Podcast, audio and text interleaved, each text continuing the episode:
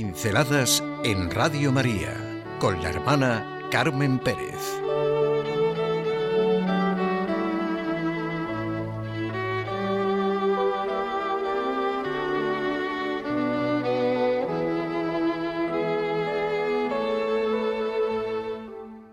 Nos preguntamos cómo adaptar nuestra fe. Tenemos un horizonte enorme para vivir y celebrar el año de la fe. Y empezamos con una postura muy clara de Benedicto XVI. La fe no es una teoría que se puede adoptar o que se puede abandonar. Es algo muy concreto.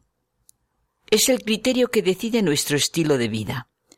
La fe consiste en una relación íntima con Cristo, una relación basada en el amor de aquel que nos ha amado primero hasta la entrega total de sí mismo. Y ahora nos preguntamos cómo adaptar nuestra fe y qué significa. Adaptar es acomodar, ajustar algo, modificar una obra científica, literaria, musical, etc., para que pueda difundirse entre un público distinto de aquel al cual iba destinada una obra. También significa, si se piensa en una persona, acomodarse a las condiciones del entorno, a venirse a diversas circunstancias. La adaptación en sociología y psicología tiene sentido de proceso por el que un grupo o una persona modifica sus patrones de conducta para ajustarse a las normas de un nuevo medio, desde el punto de vista social, generalmente, se piensa en hábitos que sean compatibles con las características de los socialmente aprobados. Desde el punto de vista psicológico, algunos la entienden más como la capacidad de proporcionar respuestas adecuadas y coherentes a las exigencias del medio.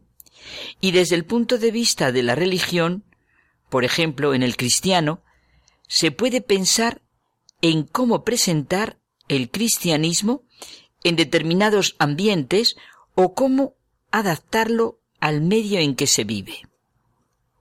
Y pienso en esa frase tan repetida hoy, en realidad siempre. Hay que adaptarse a los tiempos, a las circunstancias. Nos matiza muy bien Henry de Libac lo que puede suponer la adaptación de nuestra fe. Nos preguntamos cómo adaptarnos y lo primero tendríamos que saber es cómo ser. No se puede pensar en una adaptación demasiado rebuscada y externa que sólo puede desembocar en la actualidad de la moda. Es superficial y no sirve para nada. La adaptación auténtica es espontánea, inconsciente y exige el esfuerzo del último instante. Pero todo esto comporta lo fundamental, cómo ser, cómo pensar, cómo ver, y lo de cómo presentar y estar, cómo ha de ser la adaptación, viene después. Si no todo es artificial y engañoso, un mero proceso de divulgación y vulgarización. Podemos convertir lo que llamamos adaptación en un final mediocre, banal, insignificante, por el que se cae en el hombre light, que diría Enrique Rojas, una vida sin valores, o sin darnos cuenta entrar en un proceso de ideologización que acaba destruyéndonos. Es legítima y natural, una adaptación sana, pero siempre desde la realidad de lo que se es. Previo a la adaptación de cómo adaptarme está lo esencial. ¿Qué es ser cristiano? ¿Qué entiendo yo del cristianismo? ¿Cómo me digo a mí mismo lo que es para mí el cristianismo? ¿Cómo abrirle al cristianismo todas las parcelas de mi ser?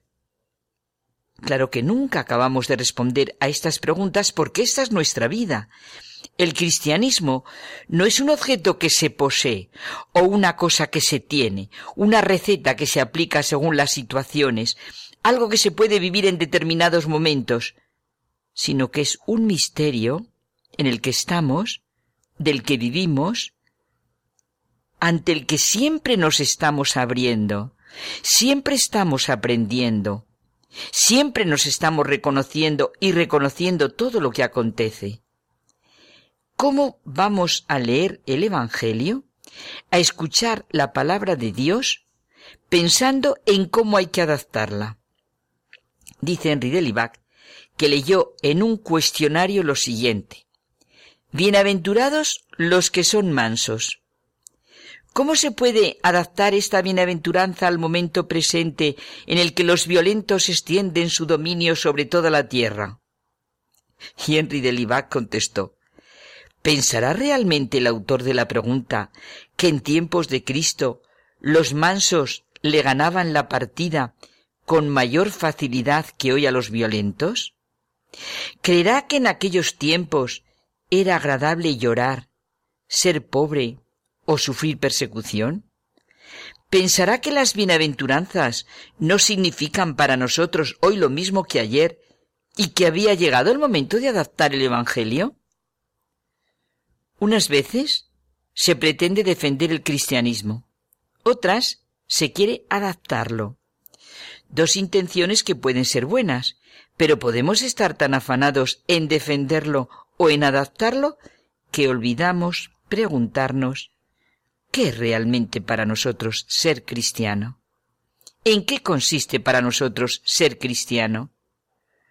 Muchas veces lo más necesario, las verdades más necesarias, las que más profundamente necesitamos, son las que menos nos exigen, las que más ignoramos y más evitamos. Necesitamos adaptarnos, pero precisamente para vivir más intensamente, para plantearnos seriamente los auténticos problemas y no los que creemos que son nuestros problemas.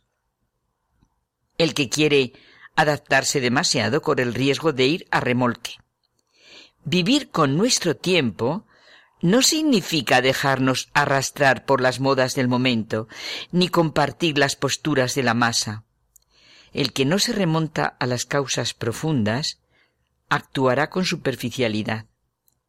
¿Cuántas cosas, estilos pintorescos, liturgias inventadas, quieren suplantar a la vida profunda, a lo que realmente es la vocación cristiana? Me contaba un amigo, qué pena esas Eucaristías en las que se pone todo en la parte externa de montaje, de adaptación, de cantos, y no se vive lo que realmente es el misterio de la Eucaristía. Si solo prestamos atención a los tópicos corrientes, a las objeciones vulgares, solo podremos aportar una respuesta corriente y vulgar que no será una respuesta. Si solo prestamos atención a la indiferencia corriente, a la tibieza de la vida, sin remontarnos a los verdaderos encuentros con Cristo, a los verdaderos testigos, solo podremos oponerle una fe, unos argumentos y unas explicaciones corrientes, sin fuerza y sin vida. Si no se vive, se piensa, se sufre con los hombres de nuestro tiempo, si no se es cristiano, testigo, en vano pretenderemos hablarles, adaptar el lenguaje a su oído. La gran pregunta, ¿cómo abrirle a Cristo todas las parcelas de mi ser y vivir? ¿Es Él el criterio que decide mi estilo de vida?